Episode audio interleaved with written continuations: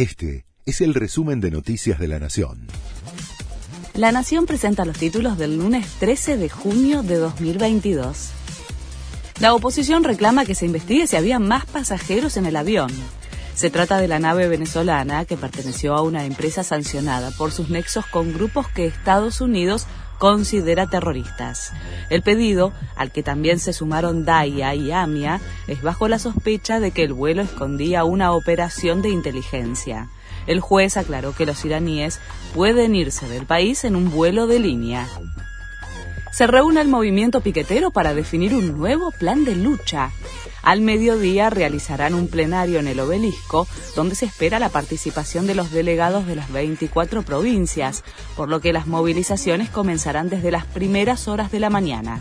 Hacia la tarde van a votar el llamado a un paro y no se descarta un acampe. Sigue la polémica por el lenguaje inclusivo. El ministro de Educación de la Nación vinculó la prohibición con una cuestión electoral.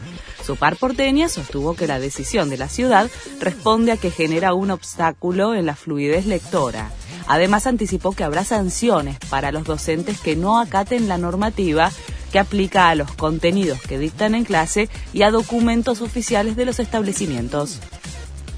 Perú y Australia por un lugar en Qatar. El equipo de Ricardo Vareca juega el repechaje intercontinental para clasificarse por segunda vez seguida a la Copa del Mundo. El partido será a las 15 hora argentina en Doha, Qatar. Perú declaró feriado para el sector público. Central Córdoba le ganó a Boca 1 a 0. De esta manera dejó su invicto en Santiago del Estero, donde se jugó el partido correspondiente a la segunda fecha de la Copa de la Liga. El miércoles el Ceney se recibe a Tigre por la fecha 3 del torneo. Este fue el resumen de Noticias de la Nación.